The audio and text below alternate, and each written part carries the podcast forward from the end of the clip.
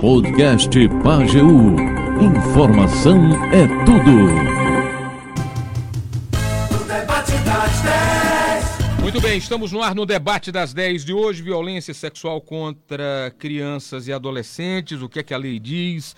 A gente teve semana passada um caso de ampla repercussão, repercussão estadual e até fora dele, de um estupro coletivo. Claro que a gente não vai ficar pisunhando sobre esse caso, mas usar ele de referência para a gente debater a amplitude dessa questão da violência sexual contra adolescentes, crianças. É, esse, esse debate também né, tem relação e precisa ser puxado sobre responsabilização dos pais ou responsáveis. Um fato que sempre chama atenção nesses casos é que ele não tem nenhuma relação, o crime estabelecido não tem nenhuma relação com consentimento. Partir de determinada faixa de idade, ele é tido como abuso ou como estupro, independente da idade.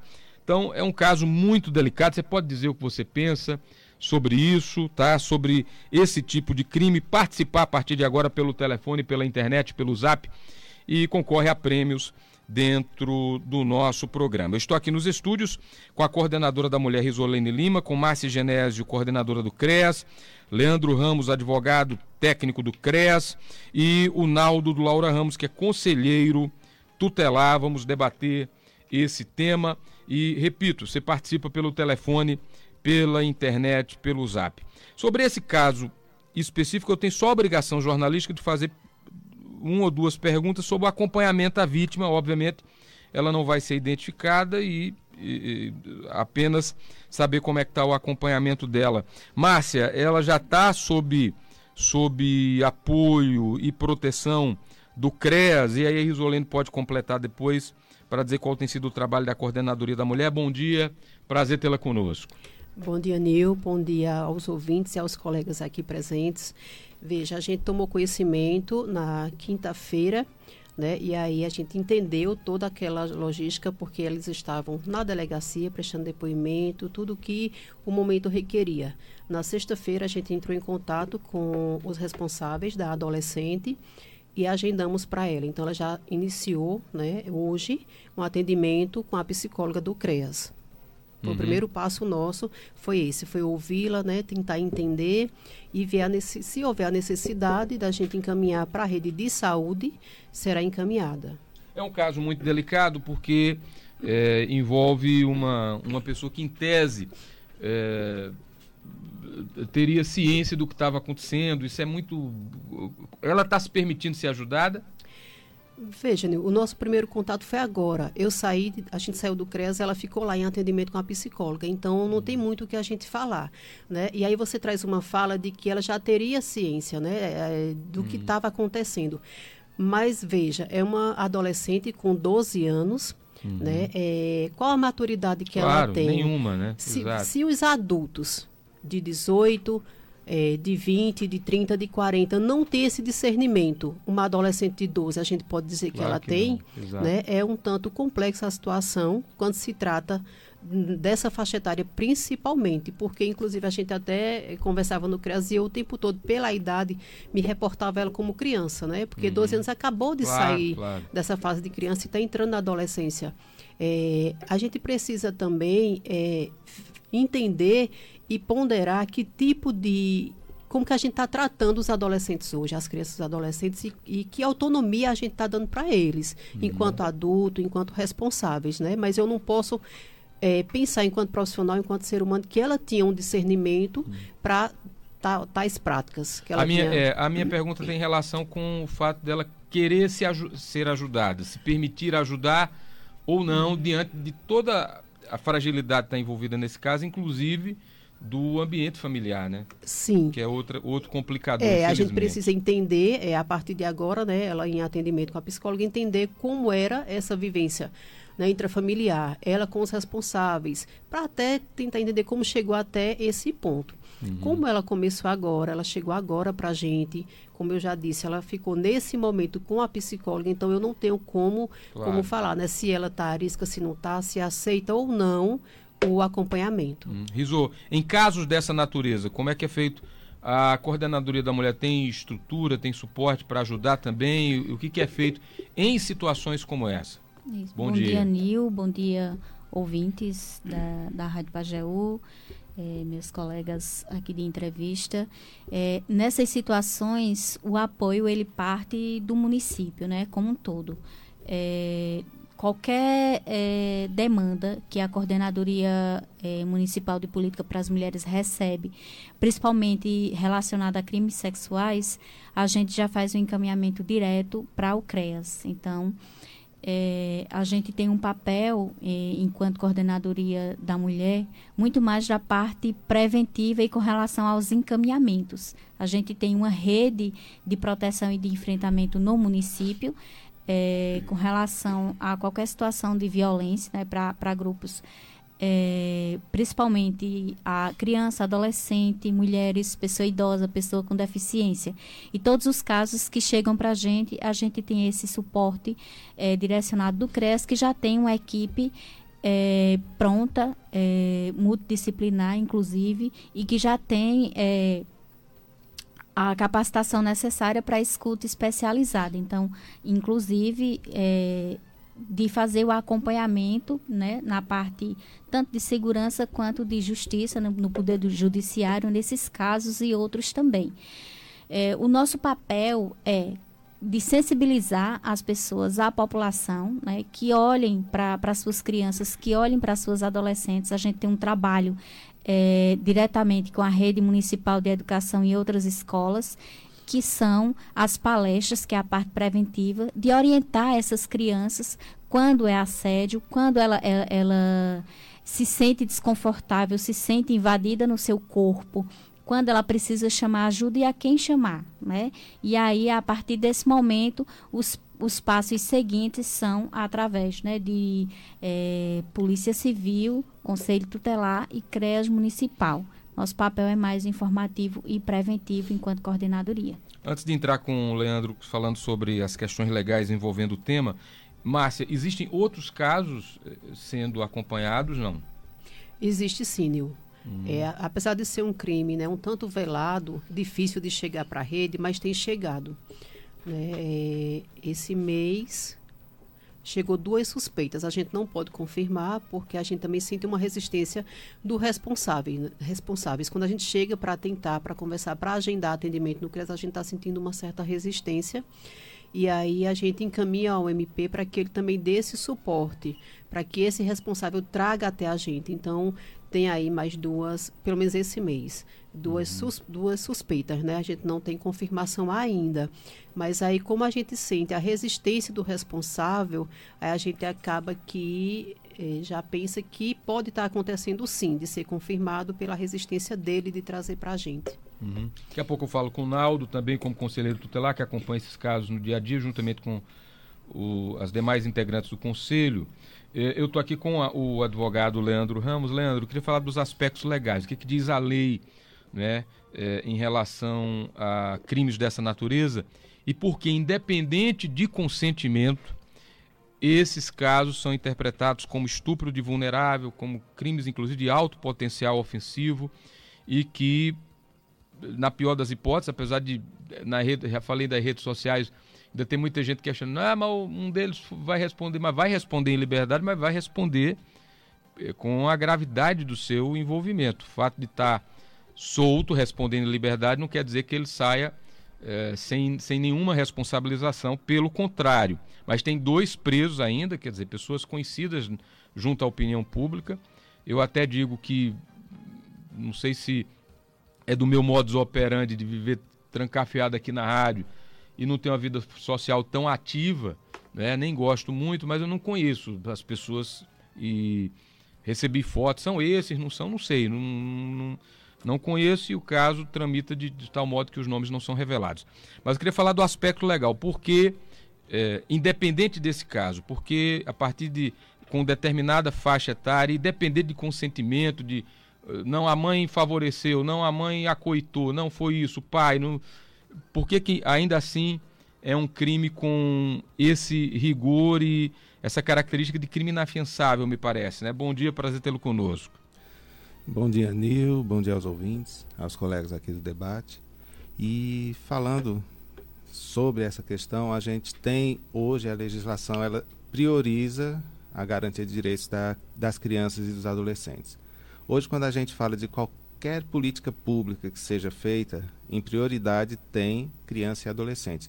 Da mesma forma, quando a gente vai para uma questão de garantia de direitos e de defesa, nesses casos de violência, essas idades mais baixas, digamos uhum, assim, sim. elas têm uma prioridade e uma defesa maior. É, quando a gente fala, por exemplo, por que abaixo de 14 anos existe essa presunção de ser estupro de vulnerável, que é uma pessoa vulnerável? A gente tem que entender que hoje, para determinar isso, existe um fator que é o biológico, o psicológico e o social, é biopsicossocial. No entendimento, hoje, nessa faixa etária, que estaria ali nos dois anos iniciais da adolescência, esse indivíduo ele não tem condições de responder por si só. A gente pode pegar um exemplo simples que hoje, se a gente tiver um adulto, é capaz dele ser influenciado por outros adultos. Se um adulto tem essa condição, porque um adolescente que está ali iniciando aquela etapa da vida não vai ser também influenciável. A gente pode dizer que foi porque quis, queria estar tá ali, mas será que entende o que é aquilo? E se entende, será que sabe consequências? Sabe o que de fato está acontecendo? Hoje a gente tem a internet como uma porta de entrada para o mundo das informações e a gente sabe que se não tiver um controle vai ter acesso a qualquer tipo de informação. Mas a forma como essa informação é absorvida tem que se ter um cuidado. Uma criança hoje que tem acesso a um conteúdo sexual, ela vai saber o que é um ato sexual, mas isso não quer dizer que ela tenha estrutura psicológica para entender o que é aquilo, muito menos que tenha estrutura biológica para aquilo. A gente ter uma adolescente de 12 anos tenha iniciado na vida sexual não quer dizer que o corpo dela, que o organismo esteja pronto para aquele ato. E por isso que a gente tem que entender essa vulnerabilidade. É uma questão do indivíduo.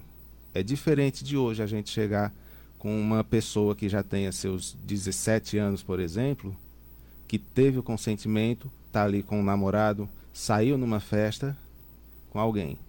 É alguém que já está ali, já tem um desenvolvimento mais avançado. Aí o caso, o caso ele é analisado de uma forma adequada àquela situação. Em compensação, abaixo dos 14 anos, não se pensa isso justamente por causa disso. Porque não existe uma formação completa entende-se que é um ser em desenvolvimento. E é até interessante a gente ver esse debate nas redes sociais, porque a gente vê as mesmas pessoas que estão defendendo que ela sabia o que estava fazendo com 12 anos, são as pessoas que defendem que com 16 anos não se tem condição de votar, são as mesmas pessoas que têm essa discussão de qual é a idade que pode e que não pode. E a gente vê que tem esse direcionamento para o, o achismo de uma forma que vai se adaptar ao caso. A forma como eu quero julgar aquela situação vai ser a forma correta. A mesma situação que eu vou criticar naquela faixa etária é a que eu vou defender quando fizer ali tiver sentido na minha, no meu discurso. Né? E a gente vê situações que são complicadas até para a gente que é da rede de proteção, porque a gente tem dois fatores que são relevantes nesse caso. E aí a gente tem que entender que é um crime sexual e é contra um adolescente. Os dois fatores são de segredo de justiça. Uhum. Segredo de justiça é sigiloso, claro. óbvio. Mas o que a gente viu é que, enquanto a gente estava fazendo o acompanhamento, era o que tinha nos grupos. Algumas informações apareciam primeiro nos grupos. Exposição da, da vítima. Exatamente. É, até, vi até movimento de defesa dos, dos, dos acusados, né, pelo, pela e, posição social. E a gente tem que entender, é uma situação que ela deve ser debatida junto com a sociedade, sim, mas não especificamente nos casos. Uhum. O fato de eu chegar, por exemplo, como você falou, Nil, aqui são esses, essa é a foto. Eu não estou expondo só quem teria praticado o ato. Eu estou expondo a família. Se a pessoa conhecer aquelas, aqueles indivíduos, eu estou expondo a vítima. Tem situações. Eu, eu tive conhecimento de uma situação que coincidiu o nome de um dos envolvidos ali dessa. Uhum, que surgiu esse boca uhum. a boca. Ah, foi fulano, foi ciclano, uhum. foi não sei quem. Tinha um nome que era igual. Sim. E sim. a pessoa já saiu nas redes sociais. Olha, gente, não sou não eu. Não sou eu, Por exatamente. Quê? Porque se torna uma situação até de risco. Claro. É, é, até um exemplo que eu já dei aqui antes. Eu, eu cheguei aqui e disse, olha, porque Nil Júnior fez isso. Ninguém vai querer saber se foi ou não. É. Vão atrás de Nil para resolver. E é isso que a gente tem que deixar o alerta também de ter esse cuidado. É um caso sigiloso.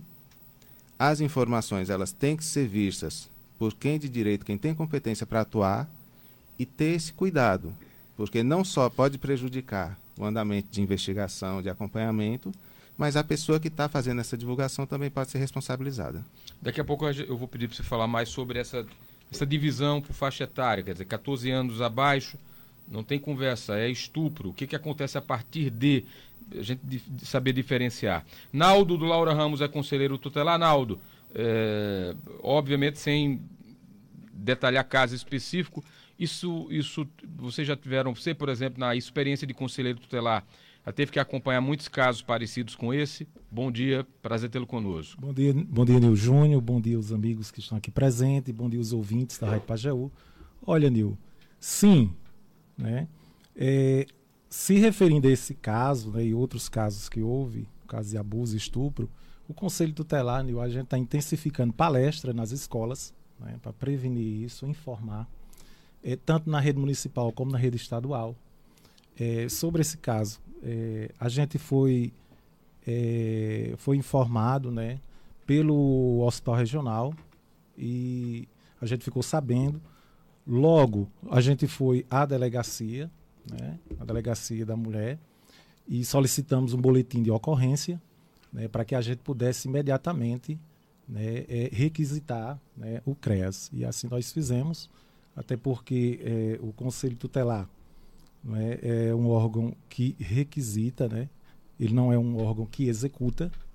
É isso que às vezes as pessoas confundem e, e, e começar a cobrar uma coisa que a gente não pode. É aquela mesma é. história. Vão buscar o meu. O menino está é, na rua, vão atrás. É exatamente, né? Uhum. Diz, oh, porque não passaram ali, não fizeram uma ronda, a gente não pode.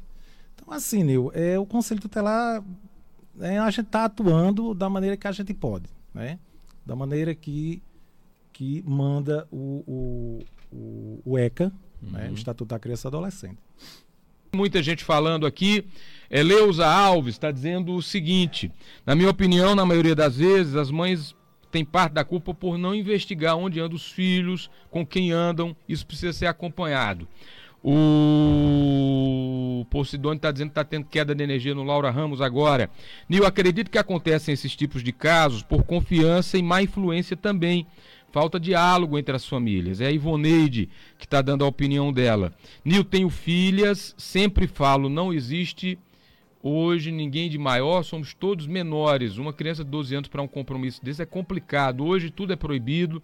Aí ela tá, a pessoa está com aquele questionamento né? É a Vânia Lúcia dizendo: existe conselho, existe Maria da Penha, mas essas coisas não param de acontecer, não podemos confiar, está dizendo ela. Ericácio tem uma dúvida em relação ao Conselho Tutelar, até onde podem atuar em festas públicas e privadas. Me, me refiro à questão de fiscalizar ou realmente só o dever dos pais, porque hoje em dia a quantidade de menores em festas de rua, com vestes e danças pela madrugada, é grande, sem nenhuma preocupação por parte dos pais e muito menos do poder público por parte do Conselho Tutelar. Quer saber se isso cabe a eles. Ele, caso já foi muito esclarecido, não cabe. Né? E, o conselho, é, uma, se criou uma cultura lá no começo do conselho, de conselho ter prontidão em festa, de fazer plantão em afogareta e carnaval, e não é papel do conselho. Né? Houve, houve uma leitura equivocada inicialmente, e depois que acostumaram, volta, mudar o hábito gera uma, uma confusão muito grande, né, Naldo? É, geralmente é, as pessoas ligam né, fazendo a denúncia, dizem, olha, tem uma criança em tal festa, ou um adolescente em tal festa, essa, esse, esse adolescente não está acompanhado de um responsável. Né? Quando chega a denúncia, a gente conversa, escuta com cautela, né? a gente é, liga para o batalhão, pede auxílio, né? imediatamente eles providenciam uma, uma, guarnição e vai com a gente, a gente vai verificar, né? a gente verifica primeiro. Né? E aí é o seguinte: se for, né, re, é, se for real né, é, o que está acontecendo, o que foi dito na denúncia. Se realmente estiver acontecendo, é isso, a gente vai conversar com o adolescente, pega informação, né, o porquê dele estar ali, com quem ele veio, né, vai fazer a busca né, da família, né, localiza a família, leva até lá, para entregar à família, tem um termo de responsabilidade que a família assina, né, ou um responsável né, assina, entendeu, Nil? E se houver, né, se estiver bebendo, alguém induziu a beber, né, se tiver um suposto abuso ali, em andamento ou tal, alguma coisa nesse sentido, aí a gente faz o seguinte, a gente é, vendo, notando, a gente é, encaminha todos, né, à delegacia para dar procedimento, né? E a gente vai fazer a busca também à família, para a família ficar ciente do que está acontecendo. Uhum. Uh, aqui é o Dócia dizendo, Nil, uh, os pais têm culpa também, né? Essa, e ela fala de um caso específico, e a mãe não sente falta do filho, não? Aí puxa um pouco do que disse o Ericácio, né? Os pais têm que saber onde é que os filhos andam, né, Ericácio? O pai é o, é o, o, o, legalmente, Leandro, essa coisa do, do pai guardião, do pai e da mãe, qual é o papel de guarda deles para, por exemplo, ter que saber que o filho menor está numa, numa balada, por exemplo. E se eles podem ser responsabilizados por essa negligência de deixar sem dizendo não posso com meu filho de, é, é, e o menino está aí ou a menina na balada já de muito cedo. É, hum. só, só, desculpa aí, Leandro, ter tomado sua fala, Nil. Veja bem, essa, essa sua colocação aí me lembrou o seguinte. A gente é, é, recebe muita ligação, muita denúncia, a mãe dizendo o seguinte: é, eu não posso com meu filho. Sim, mas qual a idade? Ele tem oito anos, viu? É uma coisa que eu não entendo. Absurda, né? Não é. é. Leandro. Bom, é, a gente tem que lembrar que hoje, quando a gente fala, voltando mais uma vez, a garantia de direitos de criança e adolescente, a gente tem que entender que, em primeiro lugar, vem a família, em segundo lugar, a sociedade, a comunidade. E em terceiro lugar, o Estado, o poder público. Quando a gente vai numa situação dessa, é, o adolescente está numa festa duas horas da manhã. Em primeiro lugar, a gente tem que entender o que aconteceu com relação à família. A família sabe? A família autorizou? A família está junto?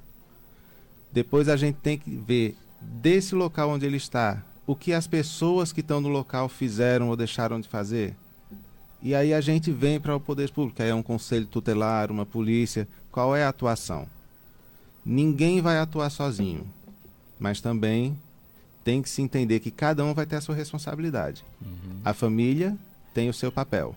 Caso a família tenha alguma dificuldade, pode procurar o poder público. Agora a gente tem que entender que existe uma situação acontecendo e ela vai ser analisada dentro daquela situação. Se for um caso em que teve ali, eu vou para a casa do meu coleguinha, por exemplo, e foi para uma festa, então a família, nesse momento, não tem como ser responsabilizada, por quê? Pode até ter deixado na casa do colega mesmo. Aí entra-se uma outra questão. Se deixou na casa, como é que saiu da casa? Então, para responsabilizar, alguém vai ser responsabilizado. Uh, tem aqui, por exemplo, a Patrícia perguntando: quando a gente presencia uma mãe ou um pai, que às vezes é muito comum na cultura machista, o pai querer que o menino, o menino beba, né? Para ser. E ele pergunta: quando a gente vê uma, uma mãe por aí, e mães que você vê totalmente relapsos, quando a gente vê uma mãe dando cerveja para um bebê em uma festa, como proceder? Eu vi uma cena dessas e fiquei horrorizada, tá dizendo ela. A gente, nessas horas a gente escuta, cadê o conselho? Né? Mas é. a gente tem que entender que se está dando a bebida alcoólica, está cometendo um crime. E se está cometendo um crime, a gente aciona imediatamente a polícia para atuar naquele caso. Uhum. Se, na hora que for conduzido para a delegacia, não tiver nenhum parente que possa se responsabilizar, aí o conselho é acionado para fazer uma busca por alguma pessoa da família que possa ficar com aquela criança, nesse caso específico, com o bebê.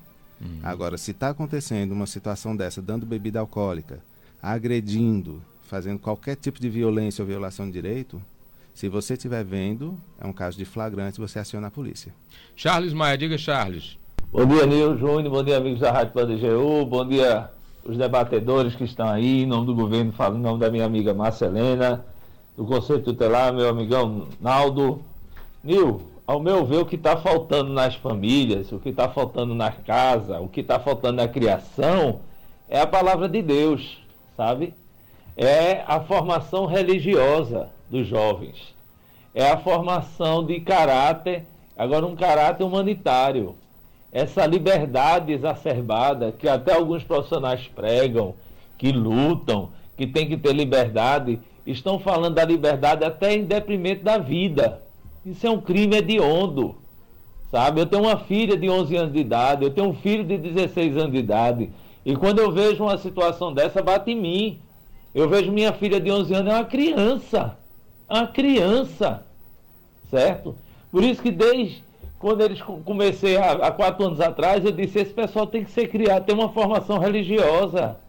Ele tem que ter um princípio da palavra de Deus na vida deles, para que entre e eles tenham uma noção. Então, essa formação religiosa, esse trabalho que as igrejas têm que ter mais coragem para trabalhar, tem muito jovem solto.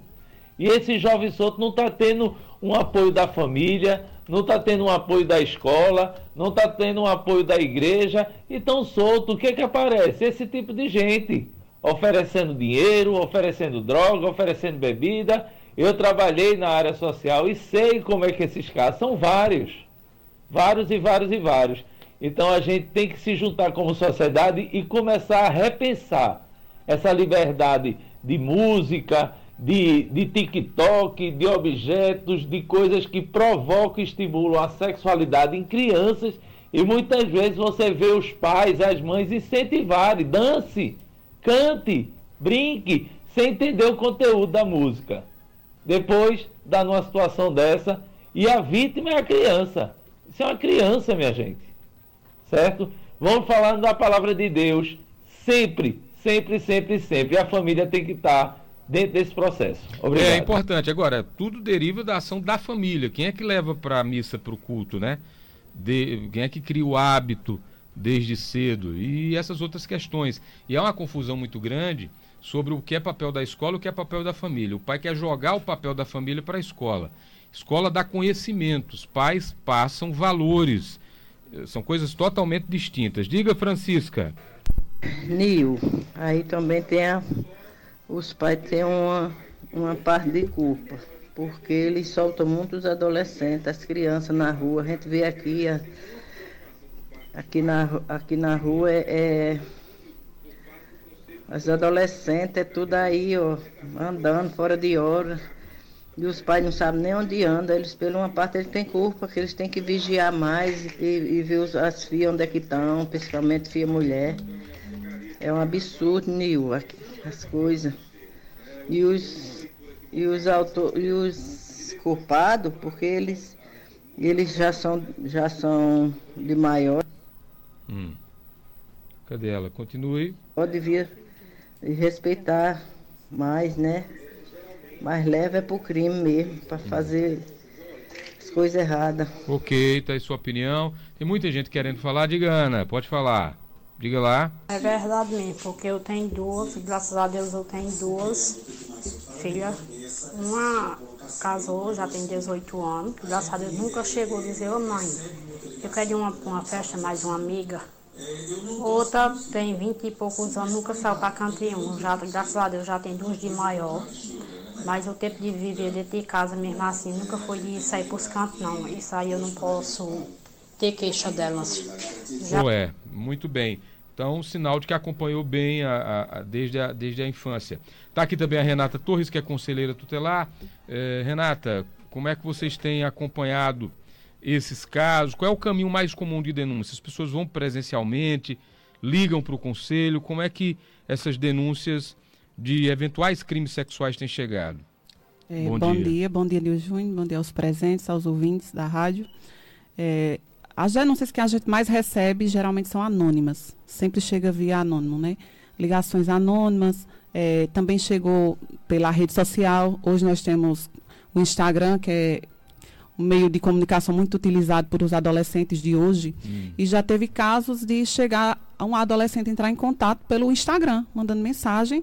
E a gente vem aqui na sede. E ela chegou assim, bem desesperada, e mas entrou em contato com a gente mesmo pela rede social. Então, um do, dos meios, comunica os meios de comunicação, o, o WhatsApp, é muito usado. Chega muito para a gente em relação ao anonimato. E a gente pede né, enquanto conselho tutelar, aos professores que escutem, observe o seu aluno. É uma sala que tem 30, 35. Vamos observar.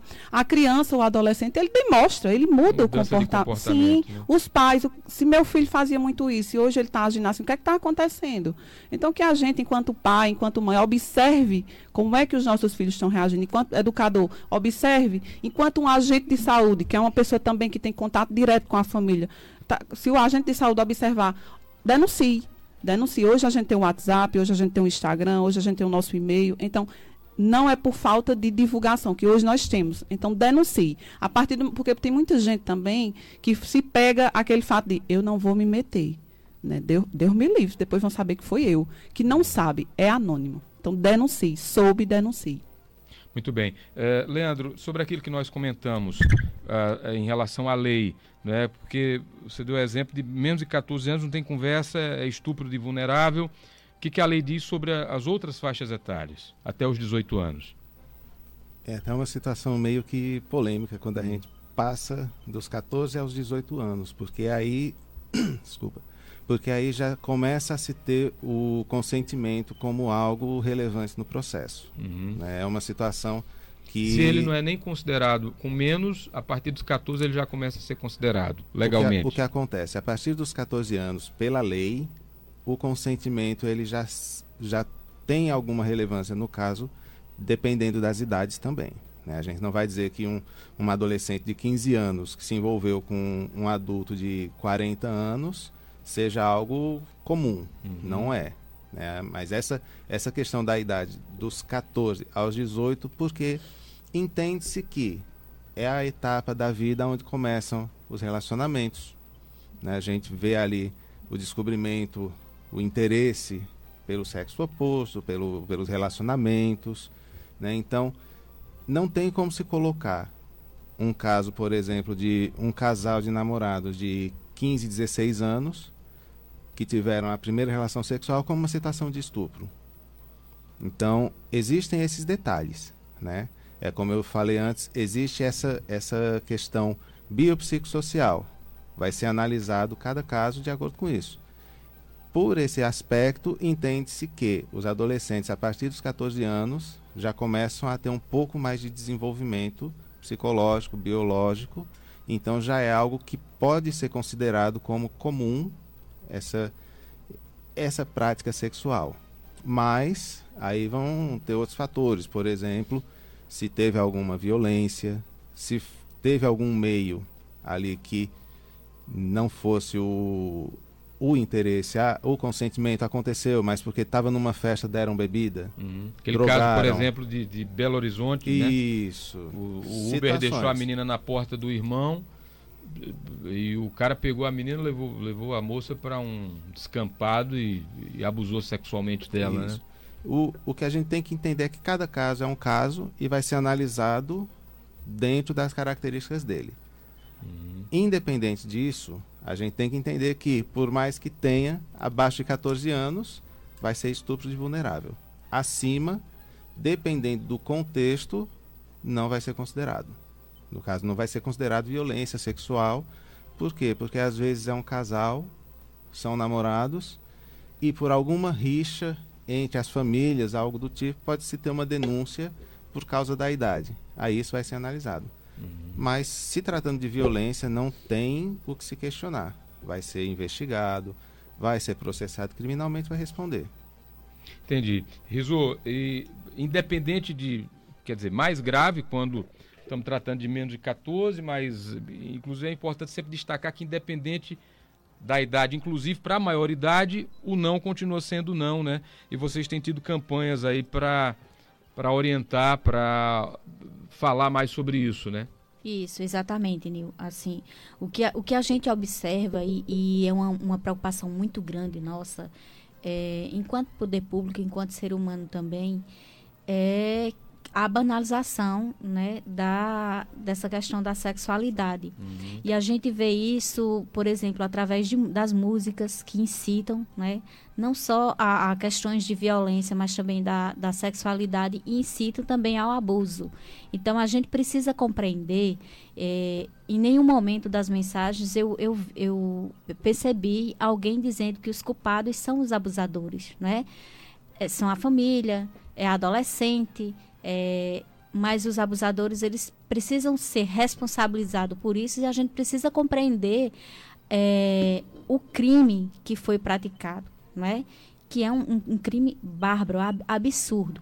E pela a, a, natureza, por exemplo, do caso que foi citado, foi um estupro coletivo, ainda mais, mais grave. grave. Exatamente. Uhum. E a gente precisa, é, nesse primeiro momento, independente né, da situação familiar e tudo, é acolher é, essas vítimas. Porque aí a gente também, dentro do, do nosso trabalho, a gente vem com a campanha é, de combate ao assédio, não é não, né? Sobretudo para orientar e para sensibilizar adolescentes de ambos os sexos e a gente precisa compreender que casos de abusos sexuais não é característica é apenas para meninas, apenas do sexo feminino. Existe casos de abuso também com meninos e a gente precisa é, enquanto família, enquanto sociedade, cuidar de nossas crianças e cuidar de nossos adolescentes em todos os sentidos. Então, a responsabilidade é nossa também e o papel da família e da sociedade é fundamental.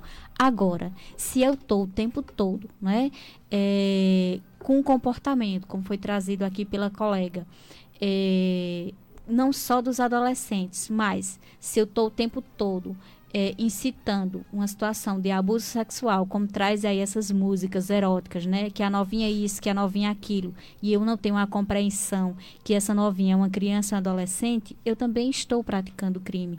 Quando eu sei, eu tenho informação de abusos e eu me omito a denunciar, eu também estou praticando crime, porque enquanto cidadão eu tenho minha responsabilidade na proteção da criança e do adolescente.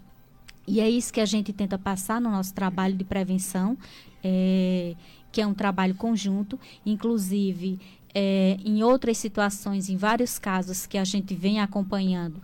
Claro, todos eles seguem em segredo de justiça, a gente não pode divulgar, a gente precisa preservar a, a identidade e a segurança, né, da, sobretudo das vítimas e da família que, que estão envolvidos.